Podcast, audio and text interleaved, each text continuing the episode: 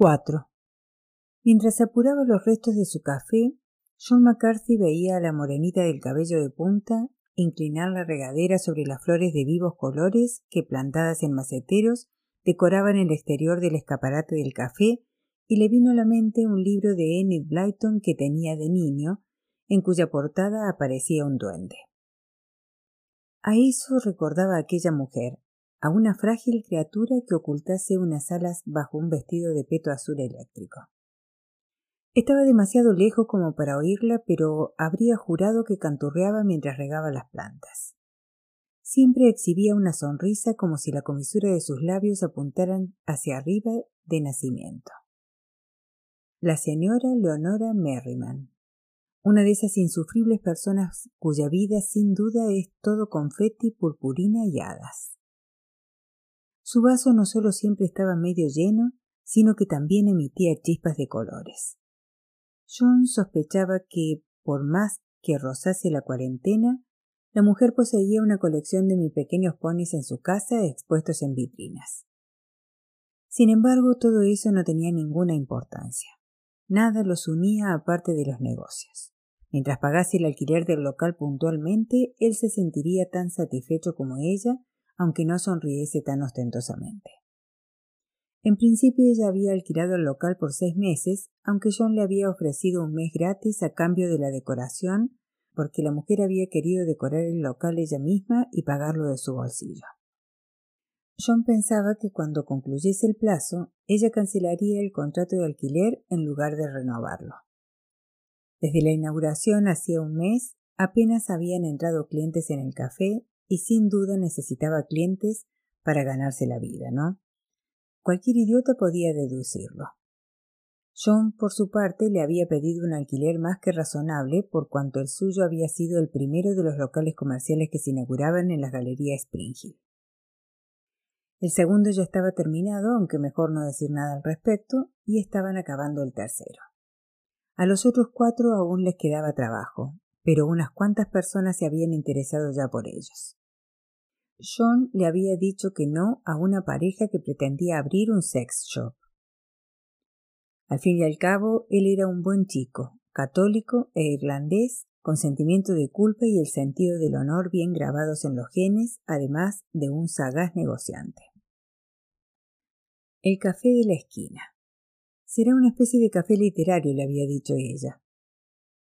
Leonora, no, llámeme Lenny, debía de creerse que estaba en Oxford o en St. Andrews, y que los intelectuales y los profesores harían cola cada mañana a su puerta pidiendo café con leche descremada. Se preguntó si debería ser él quien la informase de que se encontraban en un páramo cultural de las afueras de Bransley, en una zona que había sido el culo del mundo hasta que John compró el terreno para convertirla en su imperio. Había tenido que derribar una antigua fábrica de cables eléctricos y nivelar el terreno, lo que le había costado una pequeña fortuna. Pero esperaba que valiese la pena por cuanto la cercanía de Winterworld, un parque temático navideño construido a pocos kilómetros de allí, había incrementado la afluencia y con esta la posibilidad de negocio. Constantemente llegaban muebles para la señorita Merriman. John veía a diario camiones detenidos ante la tienda y mozos cargando trastos. Había echado un vistazo al interior del local unas cuantas veces cuando ella ya se había marchado. Las paredes estaban ahora pintadas de delicados tonos cremas y rosa palo, y a lo largo de tres de las paredes se alineaban vitrinas que exhibían por lo que alcanzaba a ver papel, bolígrafos y otros objetos de escritorio. Seis mesas redondas de hierro forjado pintado en color crema ocupaban el espacio central, rodeadas de sillas con el respaldo acorazonado todo muy mono y chic al estilo francés. Apostaba a que antes de dos meses ella se habría largado en mitad de la noche y él llegaría por la mañana al local para descubrir que ella y su elegante mobiliario se habían esfumado. La mujer sonreía. Otra vez. John vio la curva de sus labios cuando se volvió a mirar a un lado. Esa especie de alborozo constante le daba rabia. A ver, ¿por qué diablos estaba siempre de tan buen humor? Todos los conocidos de John se quejaban de que no podía recordar una primavera tan horrorosa como aquella. Temperaturas bajo cero sin interrupción desde noviembre, incluso nieve el día de la fiesta de la primavera, el primer lunes de mayo. Solo ahora, a mediados de mayo, los rayos del sol empezaban a asomar entre las nubes, pero por más que brillasen, apenas lograban caldear el ambiente. Lenny se dio media vuelta de sopetón y lo pilló mirándola. Señor McCarthy, lo saludó con la mano. ¿Qué tal? ¿Tiene un momento? John se maldijo por no haber desviado la vista a tiempo. Claro, gruñó entre dientes. Se encaminó al bonito café e inclinó la cabeza a guisa de saludo masculino. Buenos días, señor McCarthy. Las galerías empiezan a cobrar forma, ¿eh? Sí, poco a poco, repuso él al tiempo que pensaba. ¿Me ha llamado para esto? No tenía ni tiempo ni ganas de parlotear. Espero que no le moleste que se lo comente, pero el grifo del fregadero pierde agua. No tiene importancia, pero no quiero que empeore. Iré a buscar mi caja de herramientas. En dos minutos estoy aquí. Gracias. Cuando John entró en el café notó un calorcillo reconfortante y un aroma delicioso. Acabo de preparar una jarra de chocolate caliente con vainilla. ¿Le apetece una taza? preguntó Lenny con una sonrisa. John no había tenido tiempo de almorzar y estaba tan hambriento como sediento. Gracias, respondió. ¿Pastel? La mujer señaló dos campanas de cristal. La primera exhibía un bizcocho marrón oscuro y la segunda una tarta de limón. Tenían buena pinta, pero John rehusó. Arreglaría el escape y se marcharía a toda prisa antes de que ella empezara a hablarle de sus cositas, de arcoíris, ositos de peluches y cupcakes. Ella le sirvió una taza de chocolate rematando con un remolino de nata y clavó una galleta en el centro. Es una nueva receta, comentó, para cuando el café esté abarrotado de clientela. Los ojos de la mujer chispeaban de alegría. Él resopló para sí. ¿Eso cree? Pues claro, sonrió ella. Sus dientes eran blancos y regulares, advirtió John. Tengo un cliente que ya ha venido tres veces a almorzar, un caballero Sig. También me ha comprado dos bolígrafos. Caray, a este paso Dentro de dos meses ya te podrás retirar, pensó John mientras sacaba la llave inglesa de la caja y bebía un trago de chocolate. La imagen de un gato rubio decoraba la taza. Miau. Por un instante, John pensó que el sonido procedía del dibujo. Venga, señor Bingley, vuelve a tu cama y deja de molestar, dijo Lenny a la vez que se inclinaba sobre el gatazo pelirrojo que había deambulado hasta allí y ahora olisqueaba la caja de herramientas de John. Ella lo tomó en brazos para echarlo y el gato bamboleándose se marchó por donde había venido. ¿Está permitido tener animales en un café? preguntó John frunciendo la nariz. No lo sé, repuso Lenny, pero este se queda. ¿Está bueno el chocolate? Eh, sí, reconoció John. Las autoridades sanitarias caerían sobre ella en cualquier momento, supuso. Seguro que los gatos estaban prohibidos en los cafés. ¿Lo encuentra demasiado espeso? ¿Necesita más leche? ¿Qué le parece? Por Dios, pensó John. Era una taza de chocolate, no un entrante para Masterchef. Está bien, dijo mientras toqueteaba el grifo. Advirtió que el delantal de Lenny lucía un motivo de viejos libros Penguin, pero el bolsillo delantero mostraba un gatazo rubio dormido. Lo ha añadido ella misma, pensó, y ha hecho un buen trabajo. Seguro que se le daban bien las manualidades. Se la imaginaba tejiendo sus propias alfombras en una casa donde abundan las estanterías llenas de libros a rebosar. A John le gustaba leer. En casa solía disfrutar de un buen libro en la tranquilidad de la noche. En cambio, no era aficionado a los gatos, aunque tampoco había tenido ninguna mascota nunca. Evitaba los lazos afectivos a toda costa. ¿Y qué hace con los pasteles que no vende? preguntó mientras se agachaba para buscar fugas en la instalación del armarito inferior. Los llevo a un refugio para indigentes, respondió Lenny, pero muy pronto no tendré nada que llevar. Estoy convencida de que este lugar va a ser un éxito. En cualquier caso, la cafetería solo es un capricho. El verdadero negocio es la tienda, claro. Sí, claro, como hay tanta gente comprando, musitó John para sí. Casi todos los pedidos me llegan por Internet, explicó Lenny como si le hubiera leído el pensamiento. Cuando cierro el café, tengo mucho trabajo clasificando y empaquetando lo que he vendido durante el día. Así que no se preocupe por el alquiler, señor McCarthy. Lenny se echó a reír y él pensó que el sonido recordaba el tintineo de una campanilla.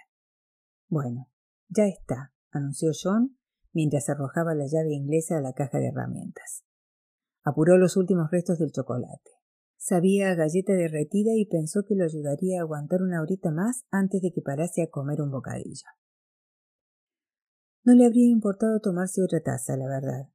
Estaba convencido de que si le hubiera pedido un poco más de chocolate ella lo habría complacido, con otra sonrisa, pero eso habría implicado seguir charlando de banalidades y John McCarthy no estaba de humor. Gracias, dijo Lenny Merriman. ¿Qué le debo? Nada, repuso él, desechando la idea con un gesto de la mano. Va incluido con el alquiler. Bueno, pues ya sabe dónde estoy si quiere aumentar mi clientela, bromeó Lenny, ladeando la cabeza. No soy de los que frecuentan los cafés, replicó John. Estoy demasiado ocupado. Me limito a construirlos. Lenny soltó una risita como si el tono brusco de John le hiciera gracia. Bueno, pues se lo agradezco de todas formas. John tomó la caja de herramientas y se encaminó hacia la puerta del local. Era una pena que hubiera tan pocos clientes porque la mujer se había esmerado mucho. Echó un vistazo al contenido de las vitrinas al pasar. Estaban llenas de objetos de regalos, todos de calidad. Gemelos fabricados con viejas teclas de máquinas de escribir, minúsculos dijes de plata en formas de libro, etiquetas para regalo creadas a partir de páginas de novela, de novelas románticas supuso al ver la palabra Darcy rodeada en rojo. Montones de objetos originales y de buen gusto que volverían locos a los aficionados a la literatura. Salvo él, claro. Quizá le gustase leer, pero jamás se pondría un alfiler de corbata que imitase la silueta de Edgar Allan Poe. Entre la última vitrina y la puerta se extendía un gran corcho atestado de postales enviadas desde diversos lugares del mundo. Distinguió una de Madrid, otra de Cos y una tercera de Lisboa. ¿Cómo se llama su tienda virtual? preguntó. Cosas de libros. Sencillo y bonito. Tiene usted un acento precioso, señor McCarthy. ¿Es de Irlanda del Norte o del Sur? Del Norte, repuso John. Mi hija Ana nació en Cork, comentó Lenny. No la esperaba hasta. La alarma antiparloteo de John se disparó. Hora de marcharse. Gracias por el chocolate, dijo apoyando la mano en el pomo. Debo marcharme. Hay que ganarse el pan. Claro, respondió Lenny, que asentía con ademán comprensivo. Es una vida de locos. Es una vida de locos, ya lo creo que sí, pensó John. Tenía en gran estima su vida de locos. Le gustaba distraer su pensamiento con el trabajo, los negocios y los libros al final del día, todo lo cual le ayudaba a no recordar los años vividos en Belfast y aquellos primeros tiempos en Londonderry que todavía, treinta y cuatro años después, lo obsesionaban. Lenny se agachó junto al gato pelirrojo acurrucado en la cesta. Eh, señor Bingley, le dijo mientras le rascaba la cabeza detrás de las orejas. La caricia arrancó un ronroneo al animal. Ojalá Anne estuviera aquí para ver esto. Le encantaría este lugar, ¿verdad? Le encantará, ya lo creo que sí. 5. Tras la partida de Julie, Carla se había sentado en la sacristía con el talante de un animal que intuye su inminente sacrificio. Temblaba, pero solo en parte debido al ambiente frío y estancado de la habitación.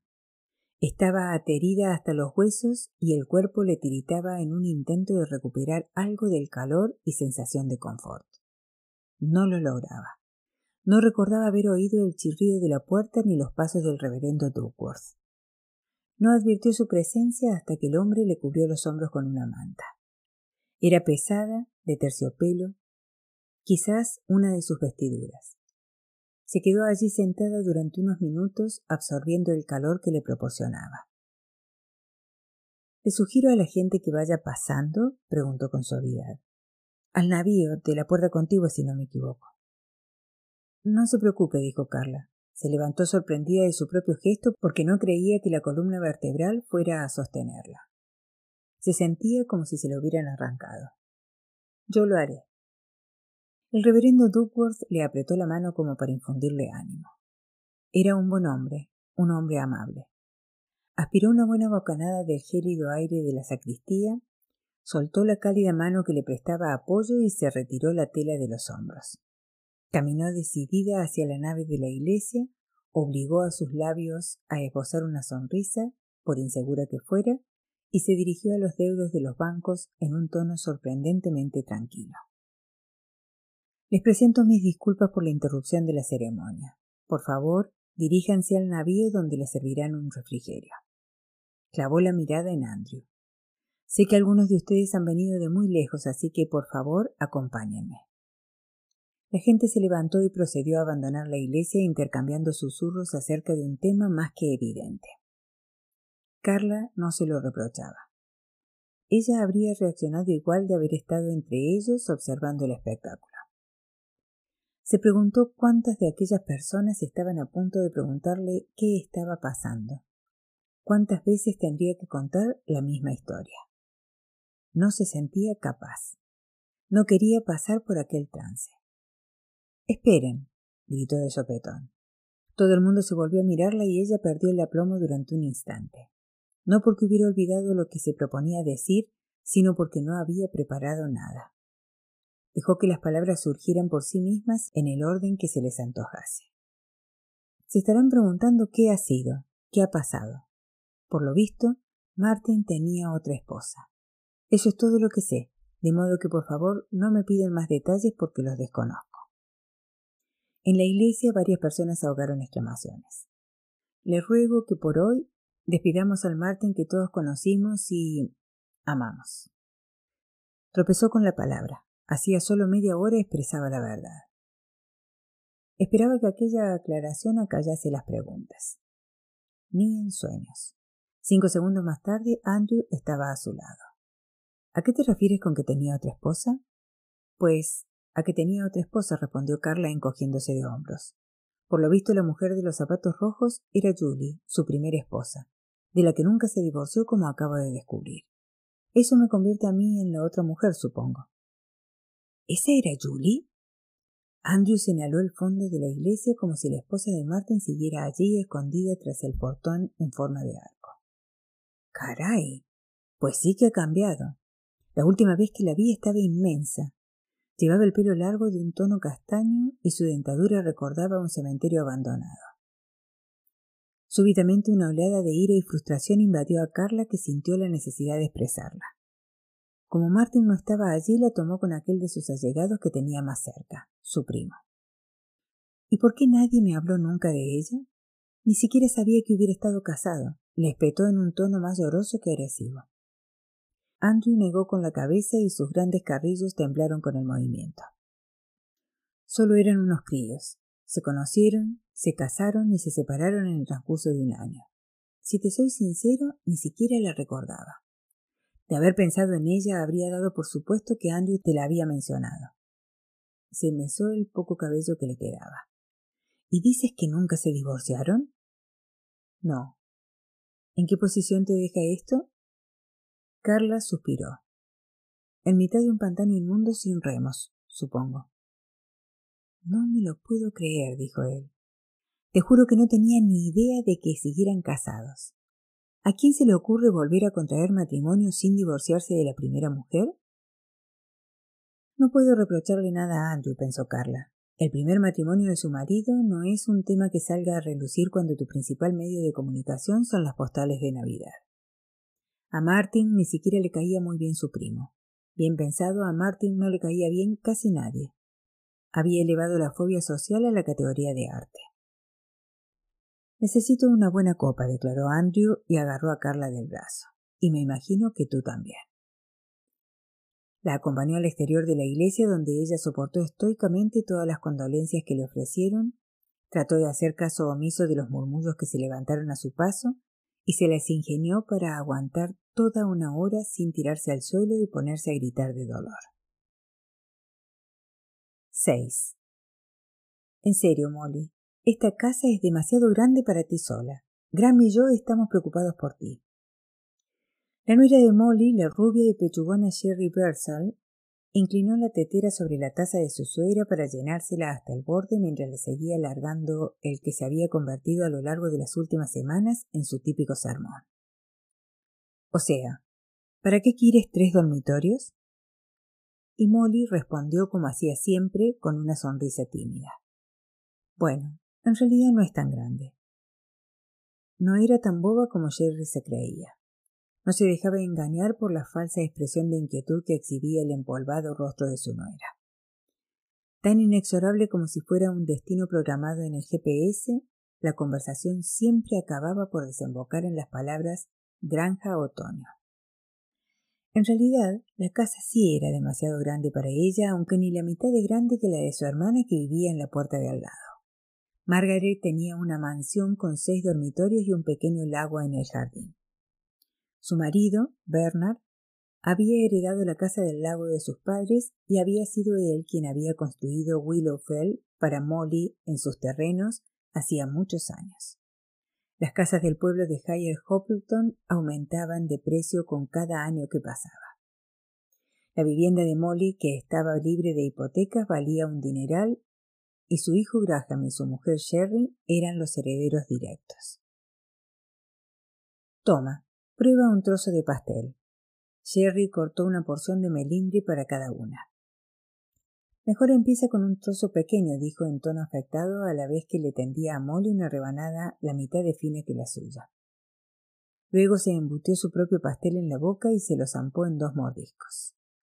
La crema y el azúcar glass se le pegaron en los pintalabios y cuando se enjugó la boca con la servilleta el color se emborronó.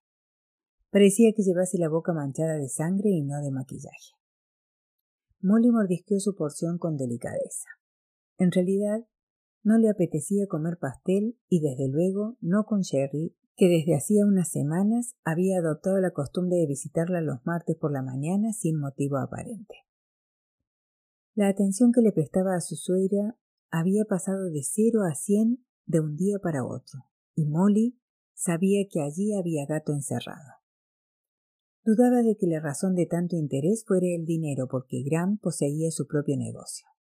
Pero él, como su esposa, conducían coches despampanantes y vivían en una casa regia de reciente construcción, pintada de una horripilante combinación de rosa y amarillo. Pese a todo, fuera lo que fuese lo que Jerry andaba buscando, aún no lo había expresado claramente. Permanecía camuflado bajo una capa de pasteles charla insustancial y sutiles indirectas en relación con la granja otoño. Por lo general, Sherry empezaba mencionando que Molly se hacía mayor y lo preocupados que estaban Graham y ella por si no se las apañaban del todo bien. Graham, aunque Sherry siempre lo llamaba Graham, no debía de estar muy preocupado a juzgar por lo poco que la visitaba.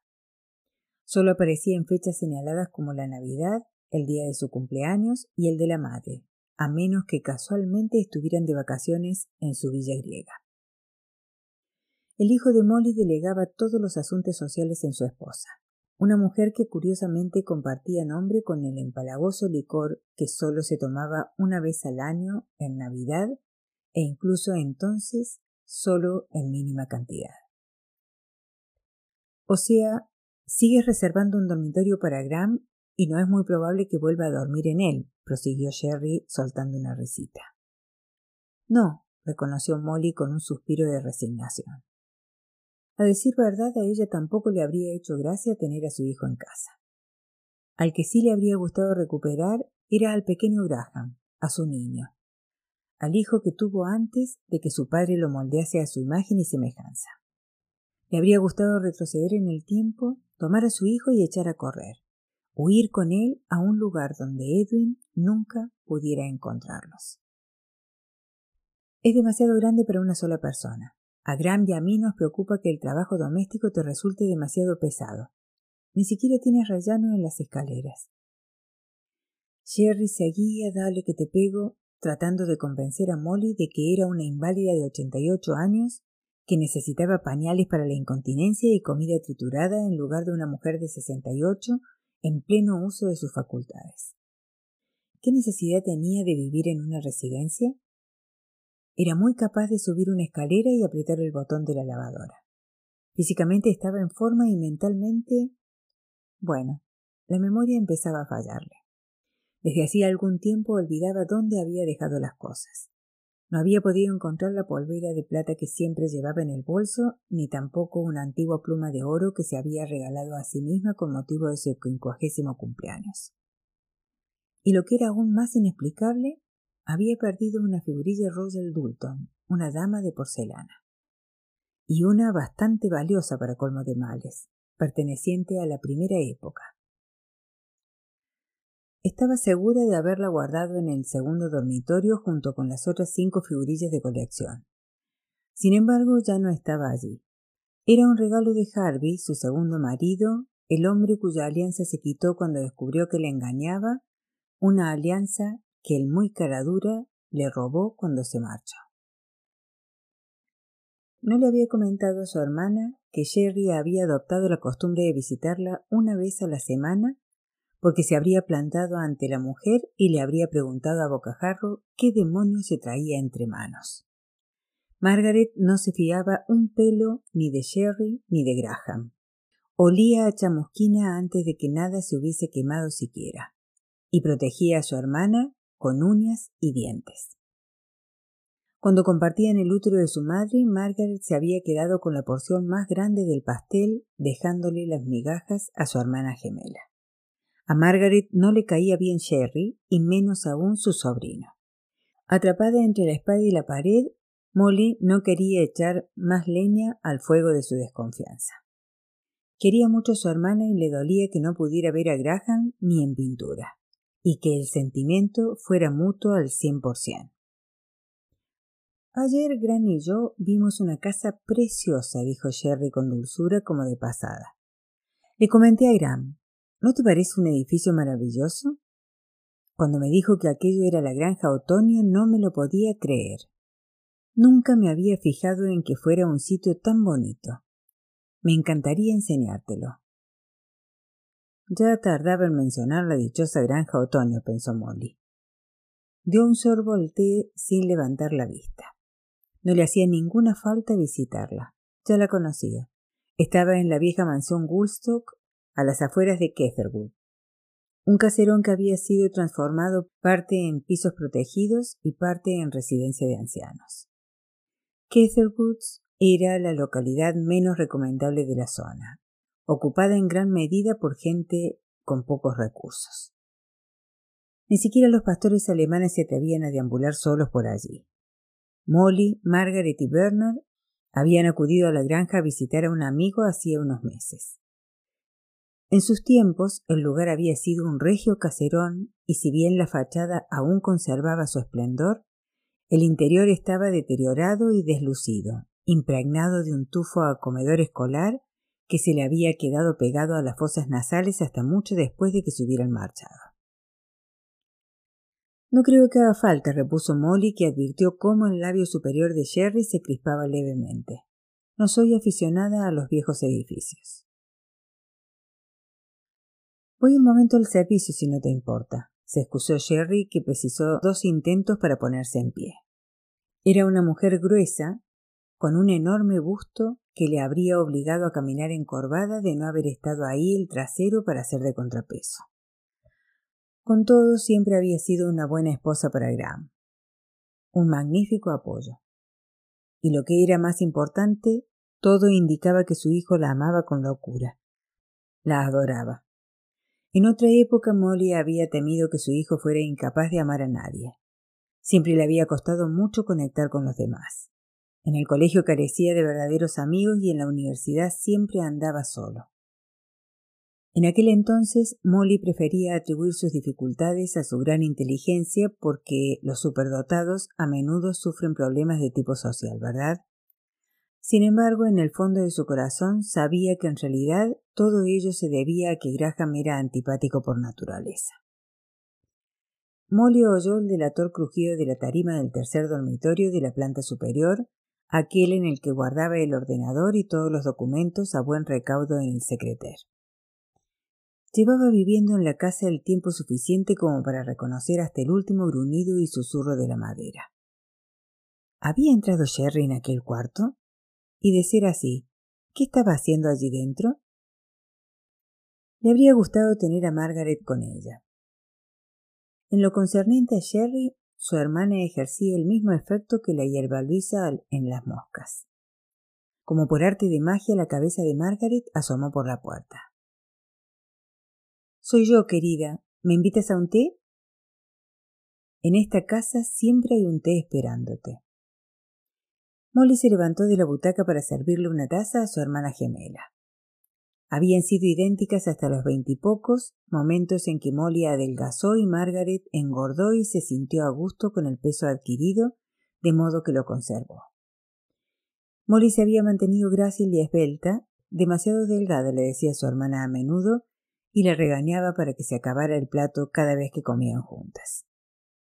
En cuestión de carácter, Margaret siempre había sido más mandona, más independiente y segura de sí misma, cualidades que la habían ayudado a triunfar en su profesión de enfermera, mientras que el temperamento dulce y poco ambicioso de Molly había sido ideal para el puesto de recepcionista en el pequeño ambulatorio del pueblo. También la diferenciaba el don secreto de Margaret, que su hermana consideraba más una maldición que una desgracia. Margaret olisqueó el aire. ¿Qué es ese olor? Era el perfume de Sherry.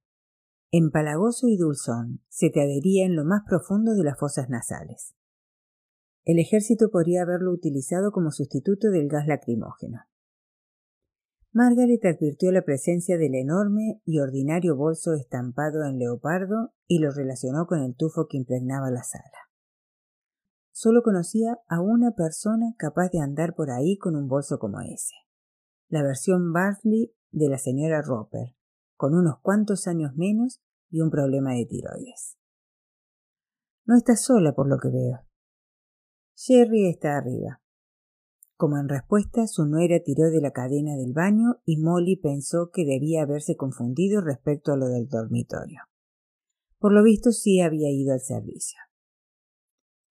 Más bien parece una manada de elefantes, dijo Margaret cuando los pesados pies de Sherry empezaron a bajar la escalera. Dedujo que la dieta no le ha funcionado. Molly se llevó un dedo a los labios. Pórtate bien, regañó a su hermana. Por aquí huele a carne humana, replicó Margaret con aire travieso, al tiempo que le hacía un guiño a Molly, que la miraba con expresión reprobatoria. Ah. Hola, Margaret, dijo Sherry cuando volvió a entrar en la sala. Qué agradable sorpresa. Seguro, pensaron las gemelas al unísono. Hola, Sherry, sonrió Margaret. Molly reconoció la sonrisa falsa de su hermana porque se le veían los dientes, algo que nunca sucedía cuando sonreía de corazón. Me alegro mucho de volver a verte. ¿Qué tal está tu familia? Muy bien, gracias. Graham trabajando duro como de costumbre y Archie en segundo de carrera. ¿Qué estudia? ¿Tortura? ¿Genocidio? Sociología. Sociopatía más bien, pensó Margaret. Es un cerebrito igual que su padre, comentó Sherry con orgullo. Ya ni me acuerdo de la cara que tienen, dijo Margaret sin perder la horripilante sonrisa que parecía pegada a su cara como una mueca de rigor mortis. No creo que Graham me hubiera alcanzado la pubertad la última vez que lo vi. Y de haber dependido de mí, habría ahogado al muy desgraciado antes de que le alcanzara. Ja, se rió la otra. Si no me equivoco, cuando nos casamos ya la había dejado atrás. Está muy ocupado. Lamenta no poder pasar más tiempo con su madre, desde luego. Se la vi. Yo apenas veo a mi pequeño Archie tampoco. Mejor para ti, musito Margaret. Archie era la versión mini de Graham, igual que éste lo fuera de su padre Edwin. Un tipejo egoísta, venido al mundo para ir a la suya y fastidiar a los demás. Archie le ponía los pelos de punta, aunque jamás lo habría reconocido delante de su hermana. Incluso cuando era pequeño desprendía algo que convertía a su padre en San Francisco de Asís en comparación, lo cual no era moco de pavo. Bueno, será mejor que vuelva a casa. El trabajo me espera, dijo Jerry a la vez que tomaba el abrigo del respaldo de la silla. La prenda parecía cara, forrada en delicado raso y con una cadenita de oro en la parte interior del cuello para poder colgarla. Nos vemos pronto, querida. Se inclinó hacia su suegra y le plantó un beso en el carrillo que le estampó la marca de sus labios. Luego sopló otro beso en dirección a Margaret. Me alegro mucho de haberte visto. Estás estupenda. Tú también, sonrió ella sin esconder los dientes. Tras eso, Jerry salió de la habitación dejando tras de sí un efluvio de laca y perfume. Margaret ahuyentó el olor con la mano como si temiera contraer una enfermedad pulmonar. ¿Qué perfume es ese? ¿Desinfectante? Debe haberse echado un cubo encima y un bote entero de laca. Venía del salón de belleza. ¿Y estaba cerrado? Qué mala eres, se rió Molly.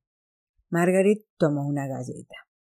Supongo que está de más que te pregunte por qué hace meses que Graham no viene a visitarte. Molly se encogió de hombros. Llevaba desde el día de la madre sin ver a su hijo e incluso aquella fue una visita precipitada de apenas diez minutos. A veces me pregunto si se acuerda de que existo. Margaret se mordió la lengua para no soltar lo que pensaba. Por el contrario, se inclinó hacia adelante y rodeó a su hermana con el brazo. Estoy segura de que sí. Una los cría, les enseña a usar las alas y luego se tiene que quedar mirando cuando echan a volar hacia sus propias vidas. Es el deber de una madre, salvo en el caso de Molly, que en realidad jamás había tenido ocasión de educarlo, aunque Margaret dudaba que la intervención de su hermana hubiera cambiado nada. Graham estaba podrido de nacimiento, igual que su padre.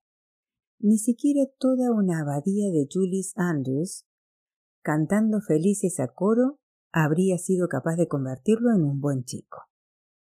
Les pedimos que dejen el nido sin mirar atrás, y se nos rompe el corazón cuando nos hacen caso.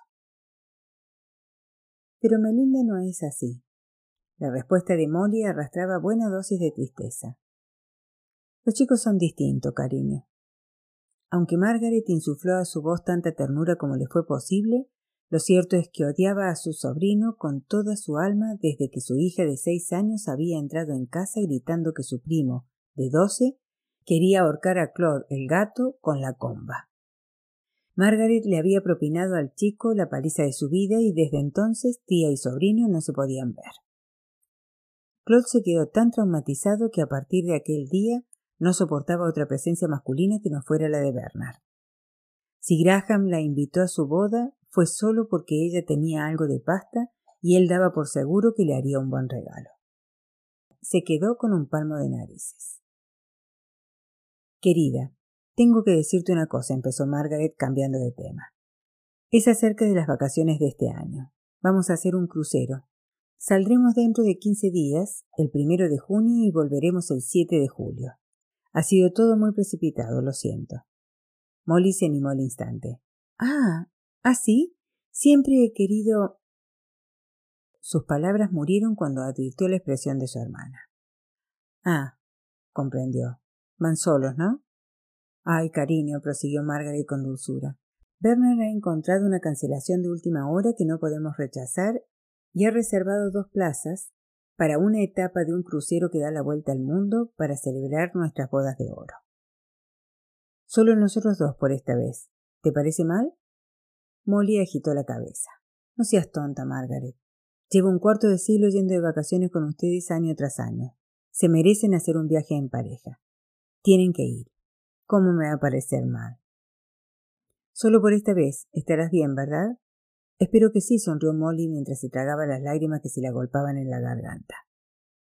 Nunca antes había pasado tanto tiempo separada de su hermana. Era muy posible que a su vuelta Margaret la encontrase en la granja otoño con su amado Willowfell vendido y las ganancias transferidas a la cuenta de Graham, si era eso lo que andaban buscando Sherry y él. A Bernard le preocupaba que te lo tomaras a mal, prosiguió Margaret a la vez que apretaba la mano de Molly. Dice que te compensará y que el año que viene haremos un crucero todos juntos. Oh, pues ya tengo una ilusión a la que aferrarme. El bueno de Bernard, pensó Molly. Ella llevaba toda la vida buscando a su propio Bernard Brandwine. En dos ocasiones pensó que lo había encontrado, pero las dos se equivocó. Ven a comer con nosotros, propuso Margaret. Bernard está preparando un cocobín y nos acaban de traer una caja de vino de hielo. Deberíamos probarlo para asegurarnos de que la cosecha es buena. Ah, vaya. Pues me has convencido, repuso Molly. Voy enseguida. Quiero poner a lavar unas sábanas. Margaret regresó a su casa y Molly subió al piso superior para retirar las sábanas de su cama, dado que la cálida brisa de aquel día era demasiado buena como para desaprovecharla. La puerta del tercer dormitorio que siempre dejaba cerrada estaba entornada. Así pues, no se había equivocado. Sherry Bershall había estado fijando en el cuarto.